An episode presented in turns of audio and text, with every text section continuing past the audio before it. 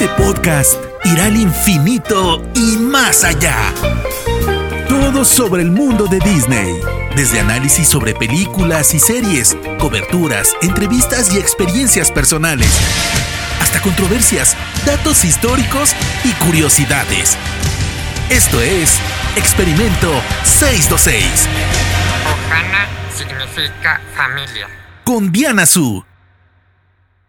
Bienvenidos y bienvenidas al episodio número 64 de Experimento 626, un podcast dedicado al universo de Disney. Yo soy Diana Su, me pueden encontrar en Twitter y en Instagram como arroba guion bajo Diana Su y en mi canal de YouTube que es sencillamente Diana Su. Antes que nada, pido una, no, no se dice pido, ofrezco una disculpa porque hace varias semanas que no grabo nuevos episodios de este podcast por la vida misma, ¿no? Las cosas que se cruzan. Pero nada, de esto debe tener mejor continuidad, así que prometo reparar eso. Y aquí estoy, en esta ocasión, para platicar sobre la película número 26 del universo cinematográfico de Marvel, que es Eternals. Y adivinen quién me va a acompañar. Sí, ya adivinaron. Obviamente solo podía ser la querida Vicky Reptile desde Argentina, nuevamente reunidas aquí para platicar del MCU. Bienvenida de vuelta a Experimento 626. Hola Diana Su, tenía que volver yo para que vuelvas a grabar el Experimento 626, un nuevo episodio.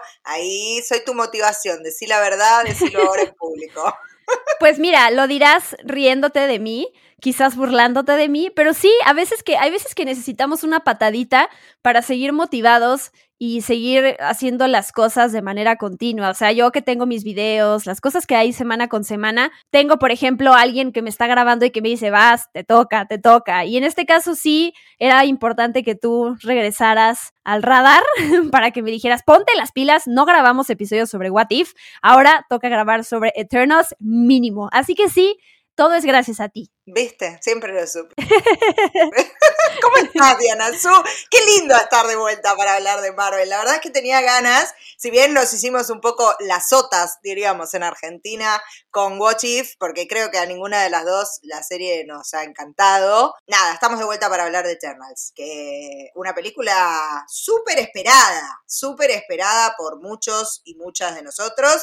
Eh, y bueno, acá estamos. Sí, que sepan que no, no hicimos episodio de What If, no porque nos haya gustado o no nos haya gustado, sino simplemente lo que dije hace rato, ¿no?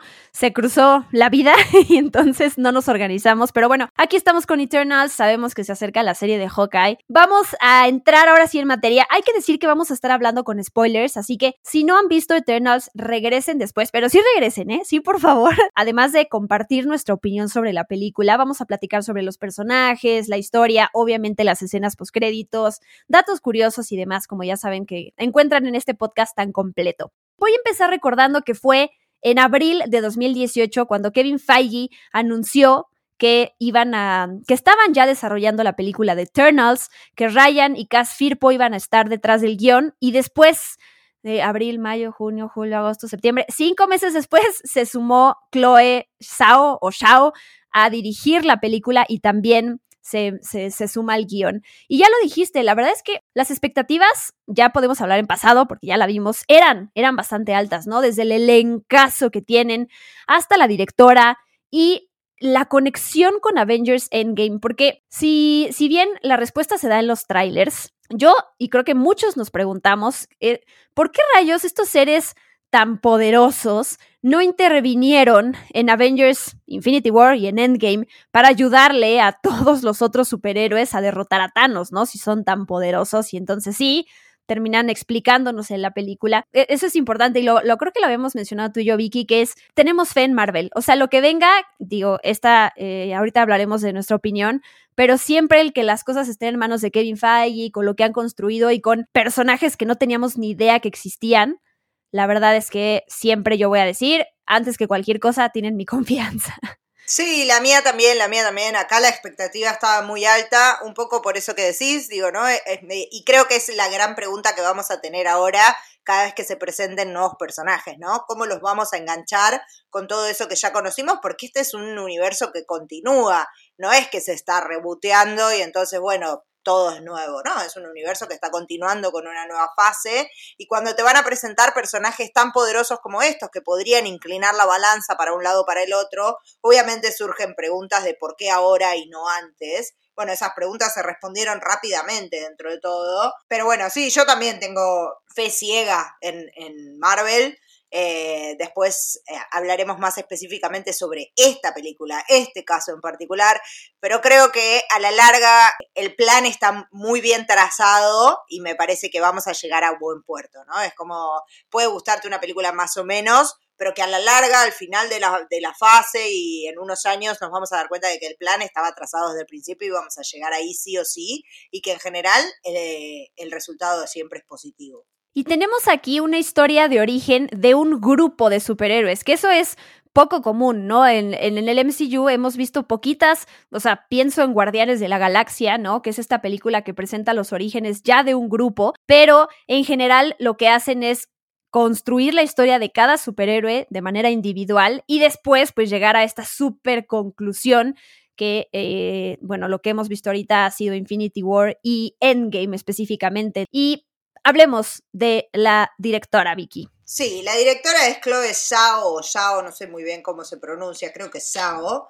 Eh, bueno, es la última gran ganadora del Oscar, ¿no? O sea, que ya desde ahí la, la vara estaba muy alta. Chloe Zhao es la directora de la película Nomadland, que ganó eh, el Oscar en la última ceremonia, ella como directora y la película también, ¿no? Si no me equivoco. Digo, ¿no? Un peliculón, además, eh, un estilo completamente distinto a lo que nos tiene acostumbrados Marvel. Me parece que por ahí hay una búsqueda, ¿no? Digo, la vimos un poquito en Black Widow con la directora que eligieron para esa película, en la cual tuvo mucha injerencia Scarlett Johansson.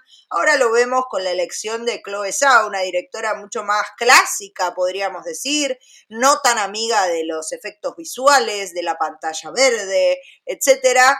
Eh, lo cual le imprime una estética completamente diferente a la película, eso es lo primero que hay que rescatar y lo primero a lo que hay que atajarse, ¿no? No vamos a ver eh, como por ahí sí nos sucedió en Shang-Chi, una cantidad de efectos especiales que nos dejen así como confundidos y mareados. Para nada, no es el caso de Eternals, porque me parece que era un poco la idea, ¿no? Me parece que hay una búsqueda de Marvel de conseguir otro tipo de directores para imprimir otras estéticas a sus historias. Yo diría que sí, ¿no? A eso que comentas, porque sí hay muchos momentos en donde, y ella, lo, dijo desde que iba a empezar a, a, rodar la película, que es, quiero respetar la luz natural que entra en los diversos escenarios, pero sí, al final de la película sí está este super batallón repleto de efectos, que también siento que es, eh, tengo yo un conflicto como en esta mezcla entre la visión de Chloe Zhao, que por eso la quisieron traer al, MCU,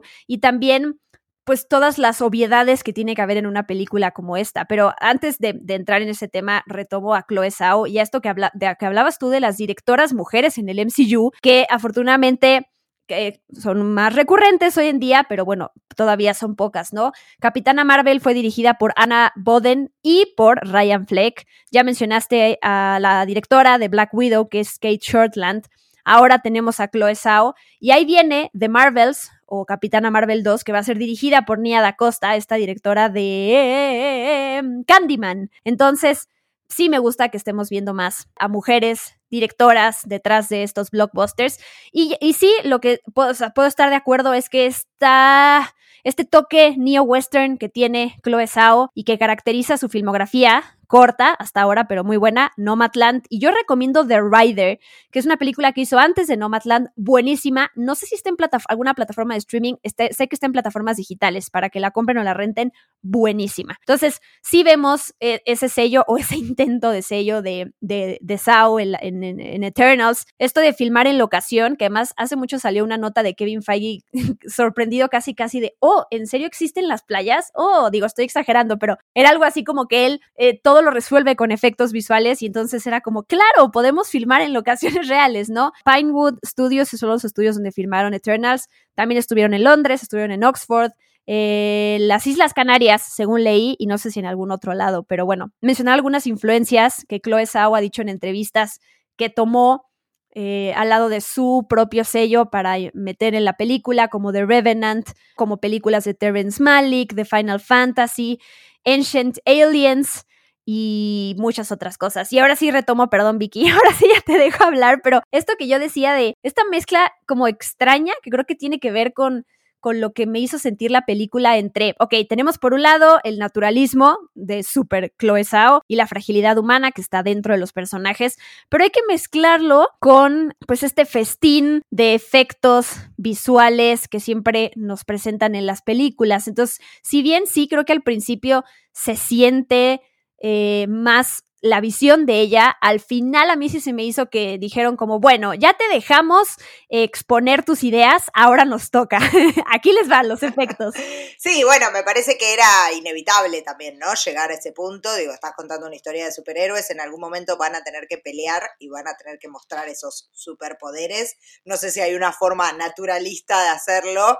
Creo que se preservó dentro de todo, todo lo que se pudo de de la visión de Chloe Zhao, pero bueno, eh, sí, es cierto, al final tenemos esa super mega batalla, que de todas maneras a mí por lo menos me pareció mucho menos eh, jugada en términos de efectos visuales que por ejemplo la batalla final de Shang-Chi, ¿no? O sea, siento como que esto fue un espacio más relajado, había poderes, también quizás porque los mismos poderes de los Eternos en general tienen expresiones un poco más minimalistas, eh, digo, ¿no? Los rayos de los ojos de Icaris, eh, no sé, las lanza o el, sí, la lanza de, de, Tina, me parece como que todo es como más detallista, más minimalista y no tanto un dragón gigante saliendo, bichos, cosas.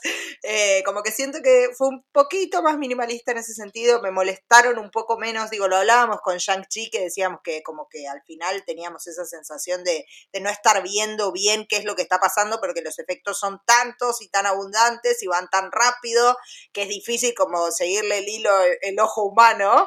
Eh, acá siento que, estuvieron como más tranquis eh, y por eso quizás esa batalla final no la sentí tan cargada, ¿no? Ok, a ver, ya, ya que nos estamos metiendo en temas de la fotografía, yo sí quiero hablar de una contradicción que tienen y tenemos luego los fans, que es esta parte de, ok, es que la esta película que estoy viendo es demasiado oscura, como dices, ¿no? No puedo ver los madrazos que se están dando los personajes, o sea, no puedo distinguir nada porque hay muchísimo humo, ¿qué onda? Pero nos dan una película que es súper colorida y es como, híjole, no, esto es demasiado colorido. Entonces, a mí toda esta naturalidad que hay en la fotografía no me molestó. Sí, escuché comentarios por ahí que decían que cómo es posible que se filme una, una película de superhéroes sin, sin las luces, o sea, artificiales. A mí la verdad es que eso no, no me molestó y no fue que dijera, uy, o no, o fue demasiada luz o fue, esto estuvo en el medio. Me parece que está bien y también es como este recordatorio de nunca estamos conformes, o sea, también lo más básico de todo, el, el que dice, es que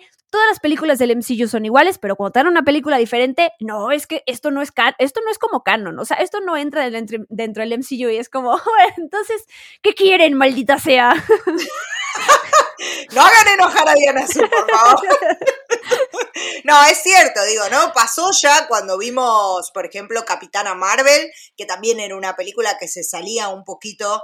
Eh, y no quiero ser mala, porque siempre son las directoras mujeres las que reciben los palos, no me quiero poner en feminista insoportable, pero Em, pero sí, ¿no? Cuando vimos Capitana Marvel, muchas de las críticas eran, no, pero esto se ve diferente, esto no es Marvel, esto no es canon, lo que, como vos decís, Black Widow un poco, digo, ¿no? Respeto un poco más la estructura de Marvel, pero también ahí tuvo, tuvo sus, sus, críticas. Y ahora de nuevo, ¿no? A mí tampoco me molestó, de hecho lo disfruté, creo que la fotografía de la película es una de las cosas que más me ha gustado, digo, esa visión de planos abiertos, de paisajes con mucha luz que tiene Chloe Zhao, es parte del encanto de su filmografía y de, su visión del cine, eh, y que me parece que el que no sabía que se iba a esperar con eso es porque realmente no conocía a la directora, digo, todos sabíamos que nos íbamos a encontrar con algo así, hubiera sido como, bueno, no sé, firmó nada más Chloe Zhao si no aparecía todo eso, porque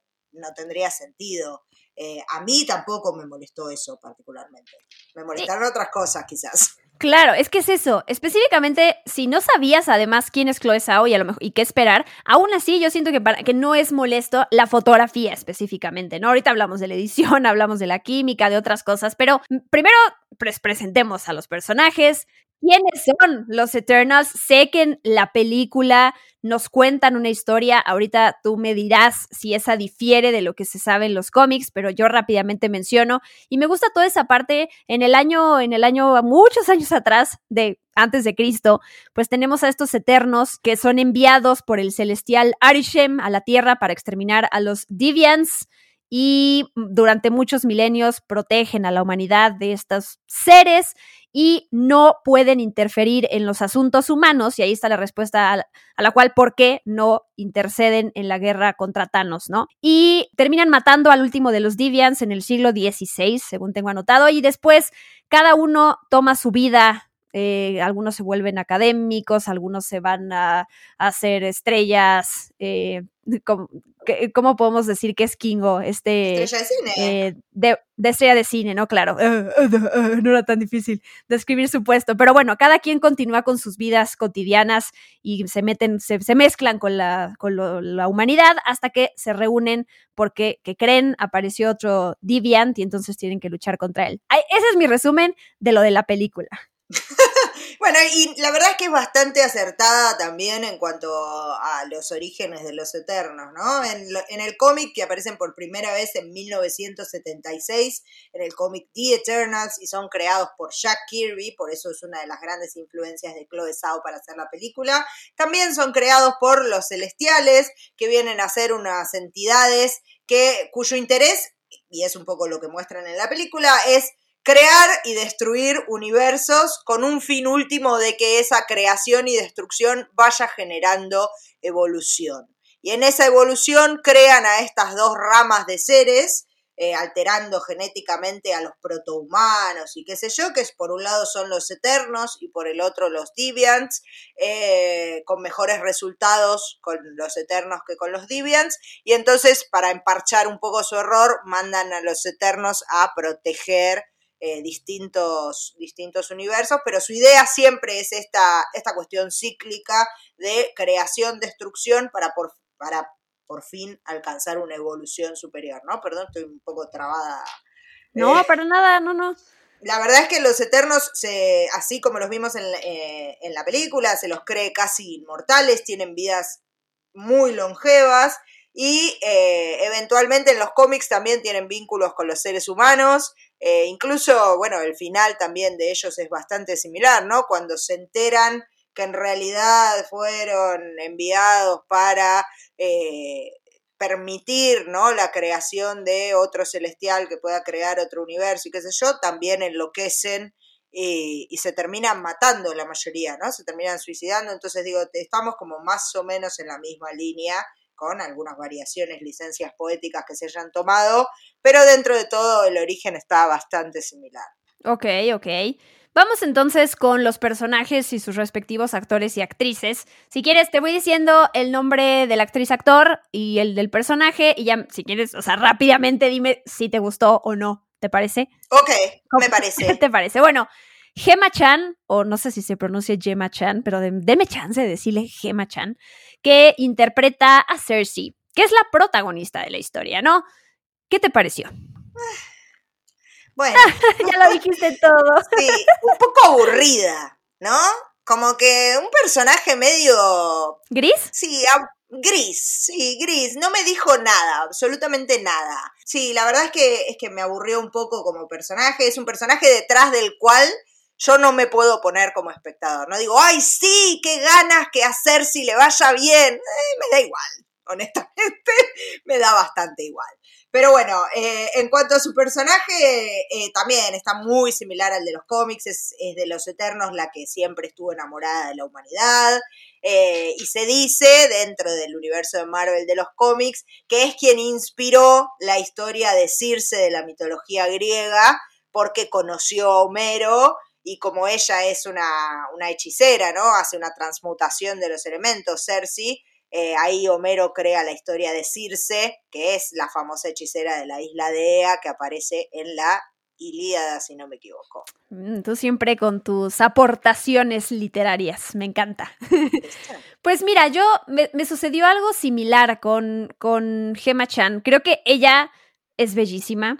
Creo que eh, por ahí leí que Kevin Feige se acercó a ella para, pues, para platicar sobre Eternals después de que estuvo en Crazy Rich, Rich Asians, porque además ella, y estoy buscando el dato, ya tuvo una participación en el MCU anteriormente, interpretó a Min Erva en Capitana Marvel. Ese era, el, ese era el dato correcto. Pero bueno, me pasa con ella que digo, a lo mejor es la primera película, a lo mejor es que es, ese siempre es la justificación que uno busca a por qué no conectas con cierto personaje, pero en este desarrollo que yo vi, no siento este, este, personaje que me llegue a inspirar, que llegue a conectar con ella, ¿no? Como estos personajes, porque claro, es otra de estas superheroínas fuertes, como lo venimos hablando desde WandaVision con Wanda o la propia Black Widow en su película, que aunque bueno, ella ya, ya se va, no es como que la vamos a ver en, ya se fue más bien, en más, pero sí, sí o mismo Gamora, digo, ¿no? O sea, pienso en personajes que por ahí sean un que no sean Capitana Marvel, digo, que estamos esperando un montón, o, o, Wanda, que también es enorme. Digo, personajes por ahí un poquito más chicos, e igual siento muchas más cosas, por ejemplo, cuando veo a Gamora en acción, que cuando veo a Cersei. Sí, totalmente. O sea, entiendo que está esta compasión dentro del personaje, la devoción, pero esta parte como del líder, si bien se está formando, porque pues la acaban de nombrar como tal, no sé, o sea, como que no conecto la credibilidad de lo, de lo, que tiene que ser este personaje y lo que tiene que aportar. Híjole, no, no le creo, no le creo, no me está inspirando, no me está motivando. Y sí hay un issue ahí, ¿no? De nuevo, se está construyendo el personaje, ya sé, pero no es. Sí veo, por ejemplo, en, en, Richard Madden como Icaris. Richard Madden puede hacer lo que quiera.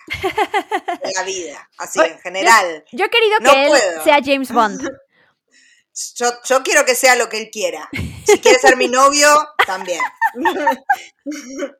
Qué bárbaro. Eh, no, hablando en serio. Eh, Richard Madden, a mí es un actor que me gusta, no me deslumbra, o sea, me gusta él, claramente, ha quedado claro. Eh, me gusta como actor, me parece que ha tenido eh, actuaciones muy interesantes. Digo, vean la serie Bodyguard, donde básicamente su personaje se construye a base de gestos, porque es un personaje que casi no habla. Eh, y para mí lo hace muy bien, también es un personaje muy rudo, me parece que, que, que, tiene ese don, ¿no? Como esto que vos decías, de imponerse está muy bien, es un, es un personaje imponente el de, el de Icaris, y que además me parece que hace muy bien dentro de la película ese quiebre del, de cuando lo conocemos a cuando aprendemos su verdad.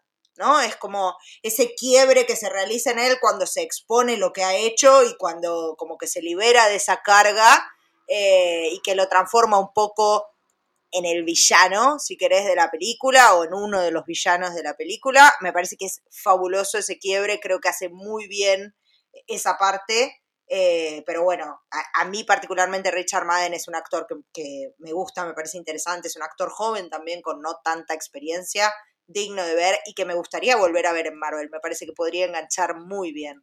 De acuerdo, tenemos a este personaje que si bien no es que Richard Madden, o, o, a lo mejor no le conocemos todos sus dotes actorales y no puedo juzgar cuál es su rango actoral, pero se gana esa credibilidad del personaje y lo que estás viendo y lo que representa y Cersei no. Pero ya, voy a dejar a Cersei en paz, pobrecita.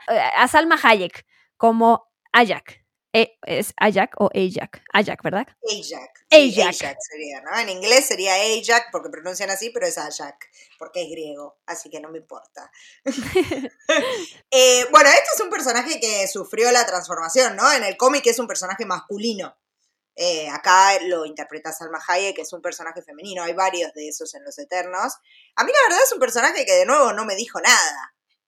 No, no, no sé, eh, qué sé yo, es pobre Salma Hayek, la quiero, me cae simpática, pero la verdad es que es un personaje que, eh, más allá de que se muere enseguida, digo, aparece como en estos flashbacks todo el tiempo, y yo la siento como, mm, sí, no le creo, no le creo lo que está haciendo, perdón. Ay, sí, aquí también tengo un problema con el desarrollo del personaje, ¿no? Esto de que la maten tan temprano, sí nos explican cuál es su papel de, de liderazgo, tal cual, Pero de nuevo, tantos personajes, que es lo que luego pasa en películas cuando tenemos esta parte coral, que es que no se logran desarrollar. Para mí el desarrollo de personajes no se logra no tiene que ver con que se haya muerto, ¿no? Digo, a lo mejor pudieran haber usado flashbacks para explicar más, aunque explicar más en esta película ya sería más si ya estaba sobrecargada de cosas. Todavía estaríamos en el cine. Todavía estaríamos en el cine. Así que sí, a mí tampoco me... me y, y, a ver, que quede claro algo, ¿no? Para luego la gente que se ofende. No, es, eh, no estamos metiéndonos con el orgullo que nos da ver a estos personajes y los obstáculos que han tenido que pasar para llegar a ciertas cosas, hablando específicamente de Salma Hayek, ¿no? Solo estamos hablando de qué opinamos de cómo se construyó su personaje, punto. No nos gustó, bye, ¿no?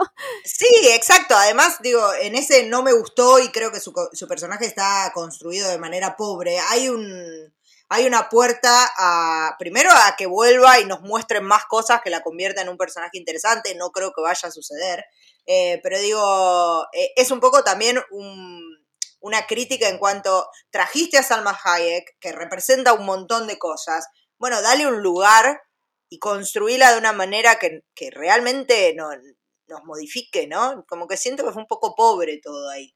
Totalmente, es eso, no es un personaje rico en cuestión de desarrollo, en cuestión de aportarnos algo, no, la verdad no. Y Angelina Jolie como Cina, esta parte, este retrato que hace sobre el trauma, sobre la enfermedad mental, sobre la culpa, la manera en que ella reacciona violentamente por todo esto que le pasa, me gusta que se aborde eso, que se toque de esa manera, pero híjole, sé que para muchos Angelina Jolie brilla, pero uno de los problemas, y me adelanto a comentar lo que tiene para mí la película, y es que cada personaje para mí se siente aislado. O sea, Angelina Jolie cuando llora la muerte de este otro personaje que ella quiere mucho, no lo no, o sea, no siento que hay un apego entre ellos, ese cariño no me lo externan, porque nunca me lo construyeron, ¿no? O sea, me hacen, me presentan estos personajes, me explican que pasaron demasiados años juntos, que se terminan eh, separando, cada uno se va por su lado y se reúnen por este Deviant que llega.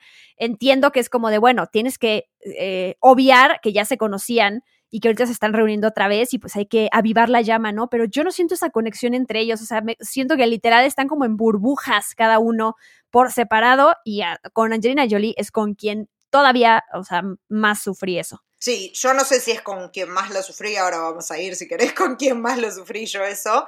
Eh, a mí Angelina Jolie es una actriz que me encanta. Eh, tampoco puedo ser muy objetiva con ella, digo, me, también me gustó mucho la construcción del, trauma con ella. Sí siento que, mm, sobre todo en la escena final, donde ella está buscando esa venganza por la muerte de Gilgamesh, y qué sé yo, como que todo eso lo sentí un poco forzado. Sí, total.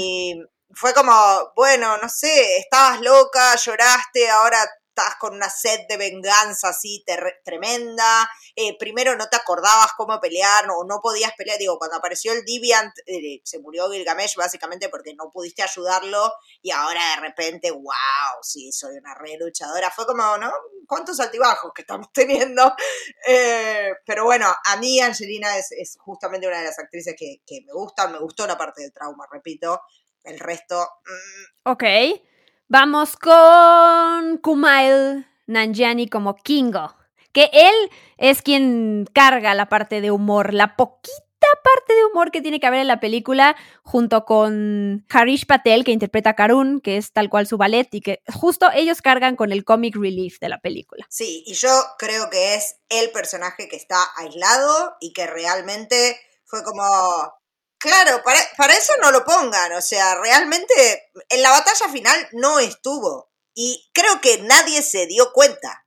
Fue como, ah, había uno más, ¿cierto? O sea, y aparte también, ¿no? Esa construcción de, no, porque yo sigo ahí, Caris. ¿Cuándo? ¿Dónde? ¿Cómo pasó esto? No entiendo. Ese vínculo de que para él siempre fue el líder y no sé qué, no lo, no lo vi. No lo vi, vi los chistes, sí, y nada más. La verdad es que, y me pareció un desperdicio porque me parece que Kumail Nanjiani es un gran actor, es un gran actor de comedia, pero es un gran actor además. Eh, me dio un poco de bronca, fue como, ni siquiera estuvo en la batalla final. O sea, ¿para qué? Y bueno, ¿qué tal los otros, no? Eh, Don Lee como Gilgamesh, Barry Kugan como Druid, Lauren Ridloff como Macari, Brian Tyree Henry como Fastos y Leah McHawk como Sprite. Bueno, de Gilgamesh mucho no tuvimos. También tuvimos ese, ese como comic relief en ese almuerzo familiar donde él, que es así todo súper forzudo, era el que estaba cocinando pasteles. Eh, medio cliché. Eh, bueno, esto también, ¿no? Lo que decíamos, pues volvemos a lo de Angelina, ese momento donde él dice, yo me voy a quedar con ella cuidándola. Bueno, está bien, qué sé yo, si te parece, que no tuvimos mucho, ¿no? También muere bastante temprano en, eh, en la película. Eh, Druig es el personaje que más me ha gustado, a mí, que es el interpretado por Barry Keoghan. También me parece que es un gran actor, Barry Keoghan. Eh, me parece por lo menos que es un personaje con matices, que tiene ahí como esta cosa de, de querer hacer el bien, pero como el más antihéroe de todos, ¿no? Digo, querer hacer el bien y preservar a la humanidad y no permitirles que se maten en guerra sin sentido, pero a la vez lo está haciendo como quitándoles el libre albedrío, entonces es como un personaje ahí con matices. Me gustó, me gustó su interpretación. Eh, me gustó como ese juego que tiene con, con Macari, ¿no? Estos dos personajes que son quizás un poco más jóvenes, pareciera, ¿no? Que, que Icaris y que, y que el resto, no tanto como Sprite, pero sí un poquito más jóvenes, entonces tienen como este cachondeo eh, más, más juvenil, eh, y eso sí me ha gustado. Eh, creo que es el personaje que más me gustó. Macari también me gustó mucho, me gustaron los efectos, sobre todo de Macari cuando corre. Eh, bueno, el tema de la inclusión, ¿no? Es otro de los personajes que se ha transformado de masculino a femenino para la película y además, bueno, ahora es, es. Eh, nada, me, me gustó, me gustó. Y Fastos, que es el que me falta, ¿no? Sí. Ah, y Sprite. Bien, ah, y Sprite. Fastos me aburrió soberbiamente como personaje. Eh, siento que es un poco, además también, ¿no? Esta construcción de su homosexualidad, siento un poquito forzada, como un momento, así, no sé. Y mm, también un personaje que primero, primero parece que, es el constructor, pero después es el único que puede frenar a Icaris, como que se me hizo raro eso también. O sea, eh, hay como, que es, es lo que decíamos, ¿no? A los personajes les falta, les falta desarrollo a todos. Sprite me gustó también, es un personaje que me gustó con sus dualidades, su amor oculto y esta, esta negación, digamos, ¿no? Esta cuestión de Peter Pan de no poder crecer y las limitaciones que eso conlleva. Eh, también era un personaje masculino en el cómic que se transformó a femenino para la película. Y también te hago otra eh, referencia literaria. En el universo de Marvel dicen que Sprite es la inspiración que tomó Shakespeare para crear a, Puck, que es el esa traviesa de sueño de una noche de verano. Oh, pues sí, tiene sentido.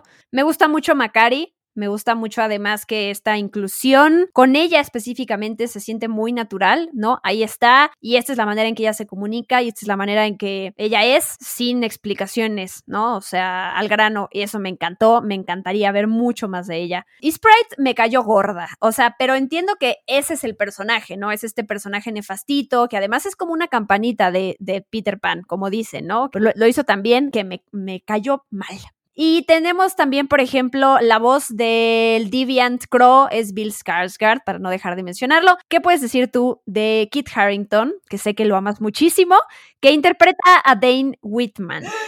Basta, Diana Su, porque la gente después no me quiere cuando yo critico a Kit Harrington.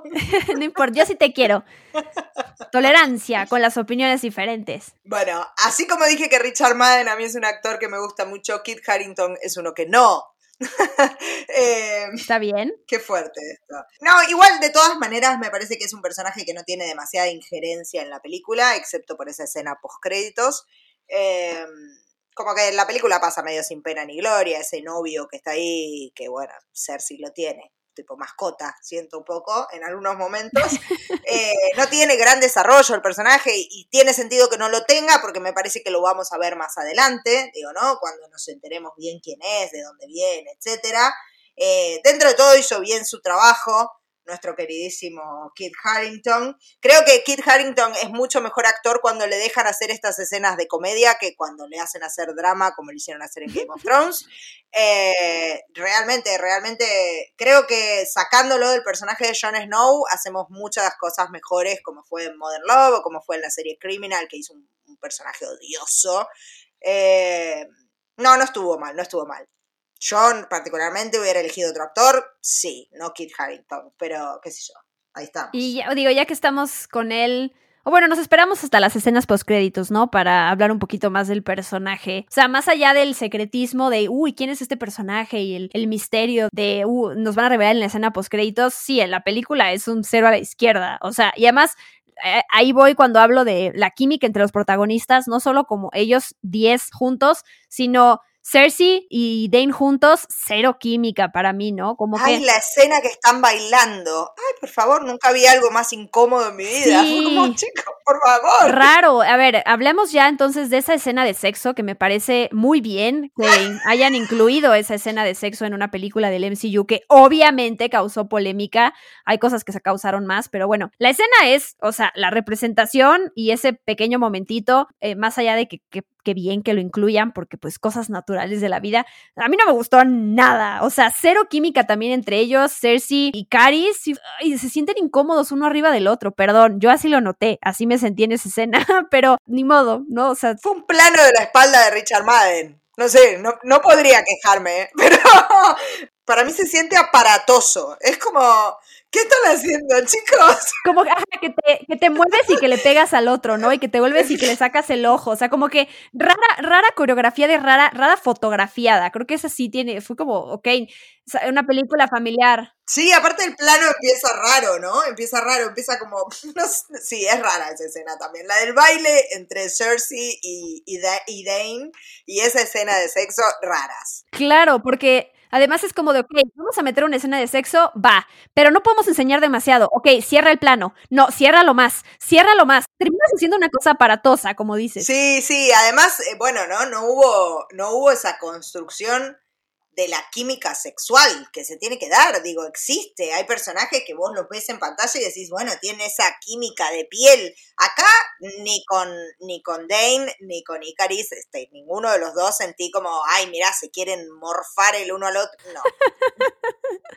es cierto. O sea, sí hay casts que tú ves y que dices, wow, o sea, con miradas con la manera en que a lo mejor rozan el brazo uno con el otro, sientes esa pasión, esa, esa llamita ahí, pero aquí con ellos es como de si no me lo muestras literalmente, no te la creo, perdón, pero no está bien construido. Y a ver, aquí van otras cosas, creo que sí hemos metido un par de cosas positivas, a lo mejor un poco más negativas, pero eh, la duración de la película también, dos horas 37 minutos, se siente eterna a veces, o sea, sé que es el chiste que han hecho muchos. La edición además, compartía ahí un amigo en Twitter esta escena en donde Angelina Angelina Jolie está utilizando sus poderes y está haciendo una vuelta ahí muy acá.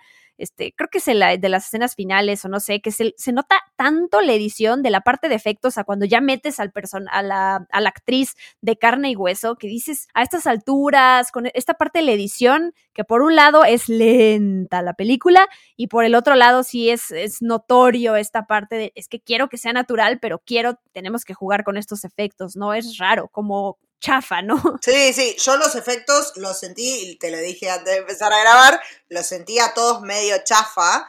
Em, Qué bonita se te oye decir la palabra chafa. Me encanta, es una palabra que quiero usar en mi vida diaria, pero acá en Argentina no me la están reconociendo. Así que cada vez que hablo con mexicanos tengo que usarla. Tengo que usarla. Chafa, chafa, chafa. Así.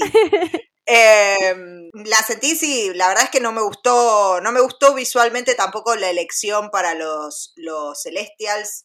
Siento como que por momentos estaba viendo una copia medio trucha de, de Iron Giant como esos ojos, no sé, no sé. Sí, ya hablaste tú un poquito sobre la inclusión, que sí de repente se siente forzada, aunque yo siempre meto este tema de a veces, tristemente, las cosas tienen que ser forzadas para que les den ese espacio. Hay un, hay un eh, documental que se llama Black Art in the Absence of Light, que es de HBO, entonces creo que está en HBO Max, sí, ahí debe estar. Que justo en algún punto hacen una exposición de arte creado por afroamericanos, ¿no? Y entonces en algún punto tocan el tema en la película, en la película, en el documental y dicen, oye, pero ¿por qué tienes que diferenciar el arte hecho por afroamericanos del arte? Si al final de cuentas lo que quieres tú es que todo forme parte del arte. Y esta persona, creo que era un curador o alguien que hablaba ahí, dice, pues es que a, veces tienes que empezar haciendo las cosas forzadas y levantar la mano y decir, mira esto que estamos haciendo esta comunidad,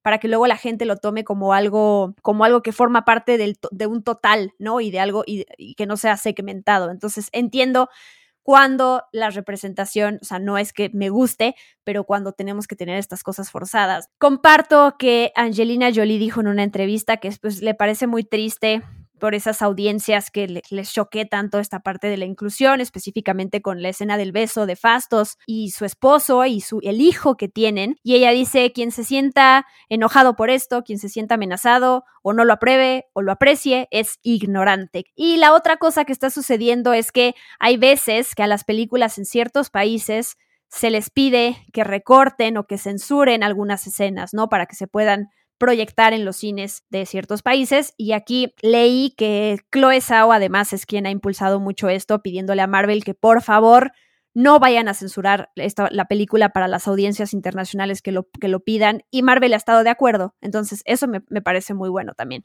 Sí, sí, digo, eh, eh, por supuesto que todos estamos a favor de la inclusión. Lo que pasa es que a veces esa inclusión quisiera que fuera más un trabajo.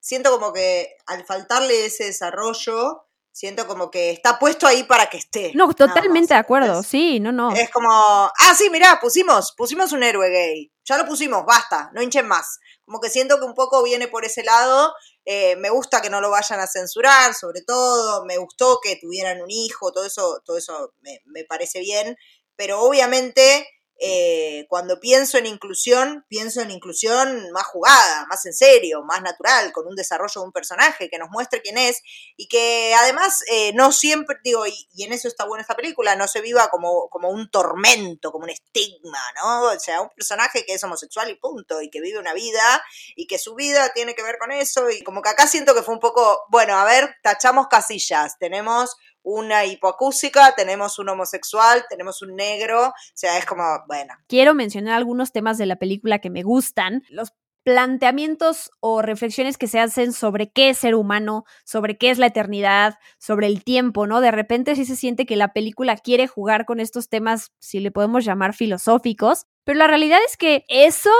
se pierde entre los la cantidad de superiores que hay, como tú decías, que al mismo tiempo son grises, que ni siquiera te das cuenta ahí quiénes faltan en la acción, quiénes están, quiénes no. Por el otro lado está esto que este twist que te construyen de los celestiales y los deviants y las cronologías de diferentes flashbacks, que eso también es súper sobrecargado. Entonces, tenían creo que buenas intenciones con todo esto, pero sí, a mí creo que parte de lo que, de por qué siento que la película es lenta y cae, o sea, termina siendo aburrida para mí, es, es, esto, o sea, es como en esta elección extraña de guion que quisieron meter y que a mí, a mí sí me aburrió, la verdad.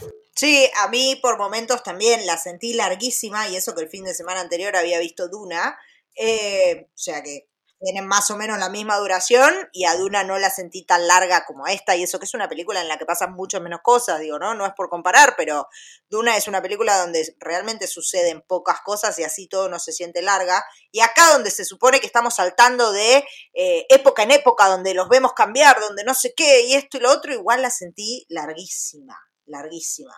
Eh, llegó un momento que realmente dije, che, ¿cuánto falta? Porque como que no llegábamos... Sí, ¿A dónde van a llegar? Claro, no llegábamos nunca a un problema, que además creo que ahí, valga la redundancia, ahí está el problema también, ¿no? Eh, como que no llegamos nunca al problema final hasta en los últimos 20 minutos de película. O sea, primero creímos que iba a ser una sucesión de ellos viviendo en el mundo hasta que decidan eh, incorporarse a la humanidad y defender a la humanidad, ¿no? Como esta dualidad de ellos de me voy a inmiscuir en los problemas humanos o no me voy a inmiscuir. Pensamos que iba a ser ese el problema. Bueno, no. Después aparecen los Deviants que aparte ahora tienen más poderes. Bueno, ese va a ser el problema. Y después al final te saltan con lo de los celestiales. Es como, no, pará No puede, no, no podés, todo, el que mucho abarca, poco aprieta, dice un dicho, así que creo que acá se aplica, ¿no? O sea, o nos, concentrate en una cosa y contala, y contala bien, y no vayas saltando como stepping stones, tipo, bueno, ahora estamos acá, ahora estamos acá, ahora estamos acá, porque al final no terminás contando nada. Totalmente de acuerdo, la verdad, hay temas ahí que si los querían explotar, la verdad es que fueron desperdiciados. La música también, ¿no? Es la segunda película del MCU que musicaliza Ramin Djawadi, que hizo la música de Iron Man en 2008, que esa, a diferencia de esta, sí es más emblemática. Y bueno, él es el compositor de Game of de la música de Game of Thrones y la música de, de, Westworld, que yo sé que le encanta a Vicky. Así es. Y aquí la verdad es que es completamente olvidable. O sea, el score de Eternals. No retengo nada de su score. Nada. Nada. Nada. Sí, creo que sí hay algo que podría, es otra cosa eh, positiva que puedo destacar. Este twist, que lo malo es que se tardan años en llegar a él, este twist de que eh, los Eternos no iban a luchar contra los Divian solamente, sino que están preparando a la Tierra para algo llamado Emergence.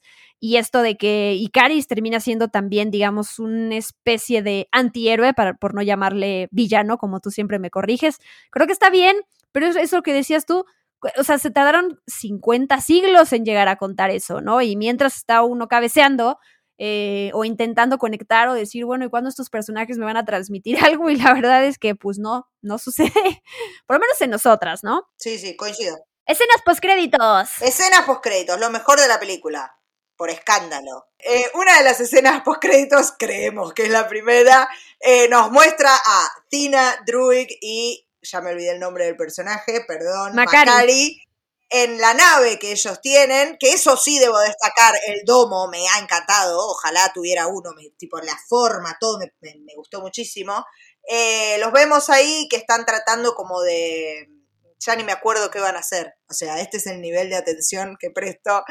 Que están yendo a buscar que otros eternos, ¿no? Otros eternos, tal cual. O sea, ellos, ellos tres parten en la nave espacial y Cersei, Fastos, Kingo y, Kingo y Sprite permanecen en la Tierra. Así, Bien, así es como quedan. Y e Icaris vuela hacia el sol, haciéndole honor a su nombre Icarus.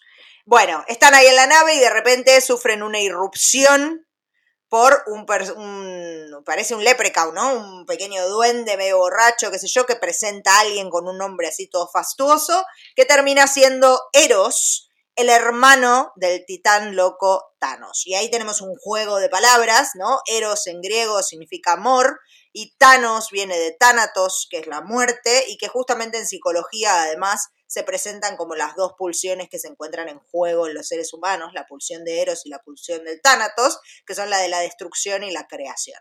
Nos presentan a este personaje Eros que está interpretado por el ser humano más bello y perfecto que existe en este momento en la Tierra, que es Harry Styles.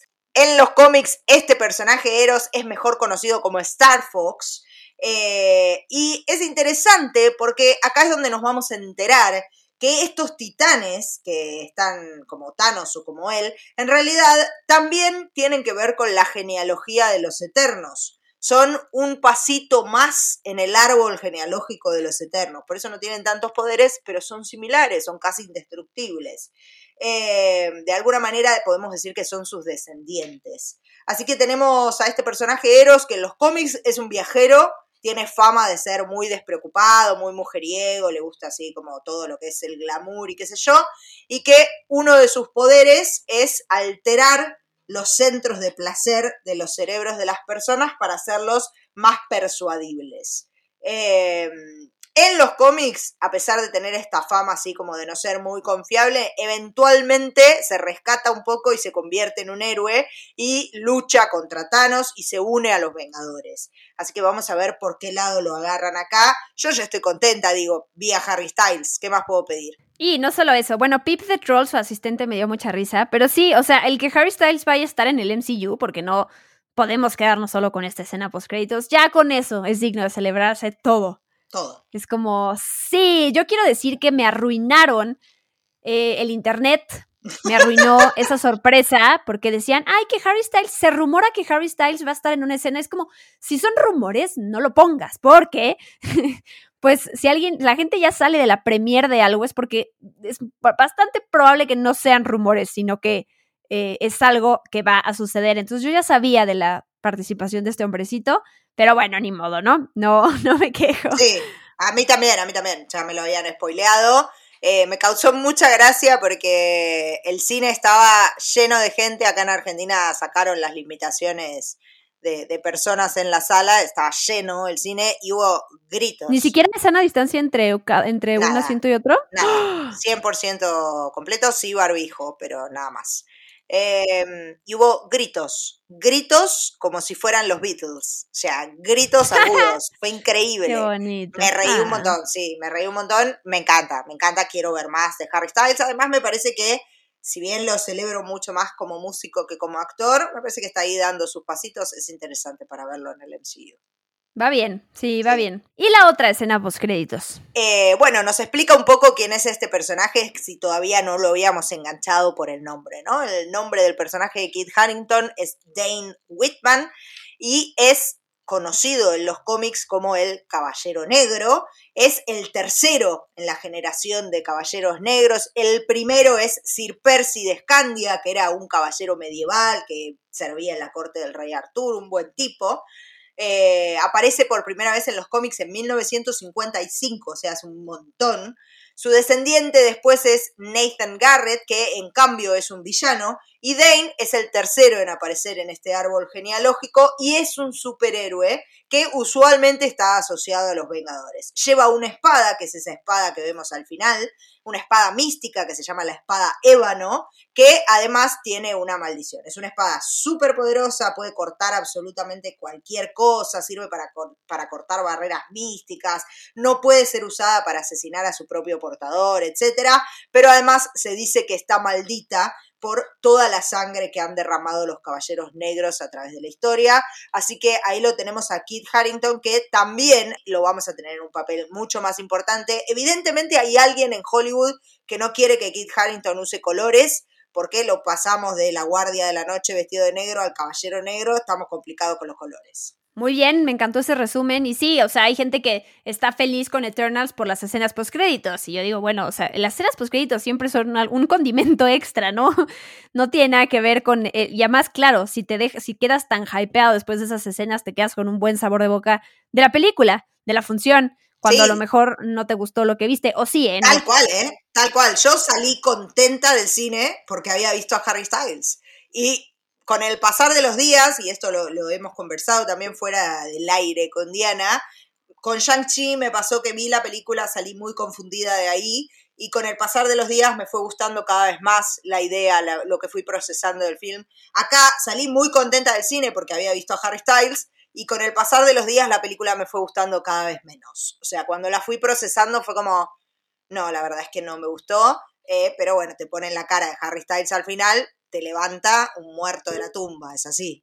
Para cerrar esto, quería mencionar, hoy me metí antes de grabar a checar cuáles, cuáles han sido las notas, las más recientes alrededor de Eternals. Y la nota que, que- que está en todos lados ahorita, en todos los medios, es Eternals es la película del MCU peor rankeada en Rotten Tomatoes. Ahorita Eternals anda en 47% en Rotten Tomatoes. Upa. Eh, 66% tiene Thor The Dark World, que era la, la más baja.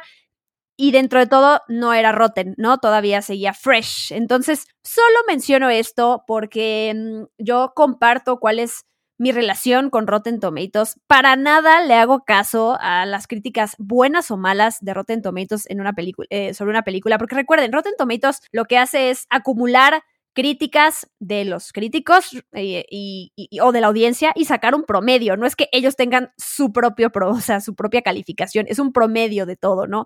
Y a mí sí me ayuda mucho porque leo eh, análisis, críticas, opiniones de, dif- de de, diferentes países. Me gusta escuchar, o sea, me gusta escuchar lo que la gente tiene que decir, no porque porque crea y porque eso vaya a cambiar mi opinión sobre una película antes de verla. Es lo más importante. Porque hay gente que, que, que yo, por ejemplo, compartí el, la calificación en, en, Twitter y hay gente que se escandaliza mucho. ¿Cómo le haces caso a Rotten Tomatoes? Pues es que yo no le hago caso. Más bien es, o sea, yo siempre promuevo es saca tu propia opinión, te lo diga, te recomienda la película tu mamá, tu abuelita, tu mejor amigo o tu enemigo, saca tu propia opinión tú, porque es tu experiencia la que va a contar. Y a ver, yo no soy crítica de cine, eh, y vi la película y leí las malas críticas, es decir, pude haber bajado mis expectativas y aún así no me gustó, ¿no? Entonces cada quien tiene su experiencia y sí, o sea, al final de cuentas es una noticia el hecho de que esta sea hasta ahora la película peor rankeada en Rotten Tomatoes, porque quieran o no, pues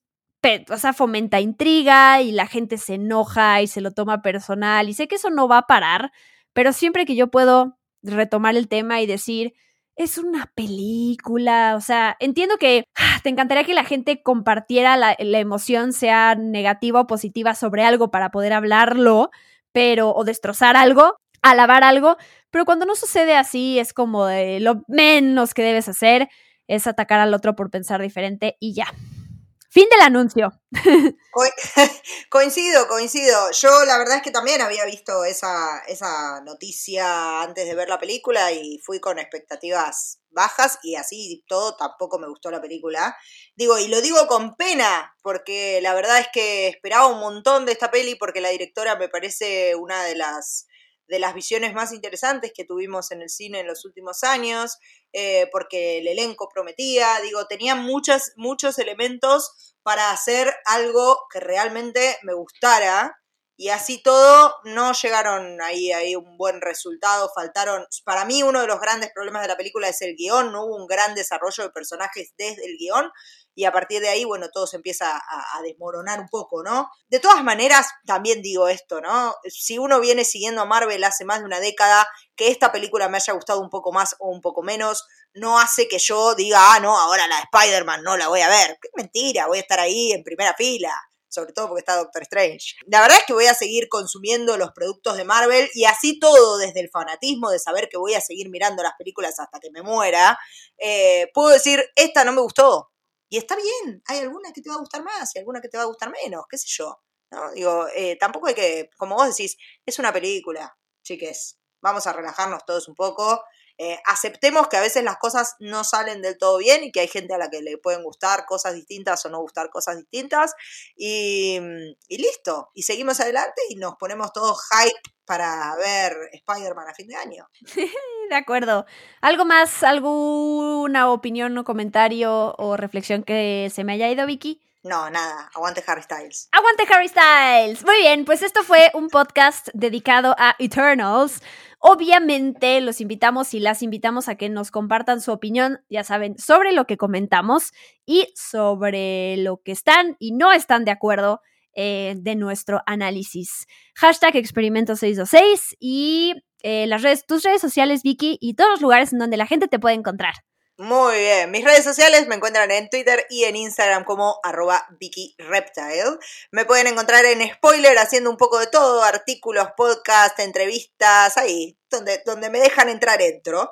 Eh, y también me pueden encontrar en Radio Cooperativa eh, los jueves por la tarde en el programa Última Parada, hablando de cine y series, por supuesto. Muchísimas gracias Vicky y muchas gracias a todos y todas las que nos estuvieron acompañando. Recuerden que todos los episodios de este podcast Experimento 626 los encuentran en todas las plataformas de podcasting, o sea, Spotify, Amazon Music, Apple Podcast y demás. Yo soy Diana Su, arroba guion bajo Diana Su, y me despido. Bye bye. Esto fue Experimento 626 con Diana Su. Gracias por acompañarnos. Los esperamos en el próximo episodio. Hakuna Matata.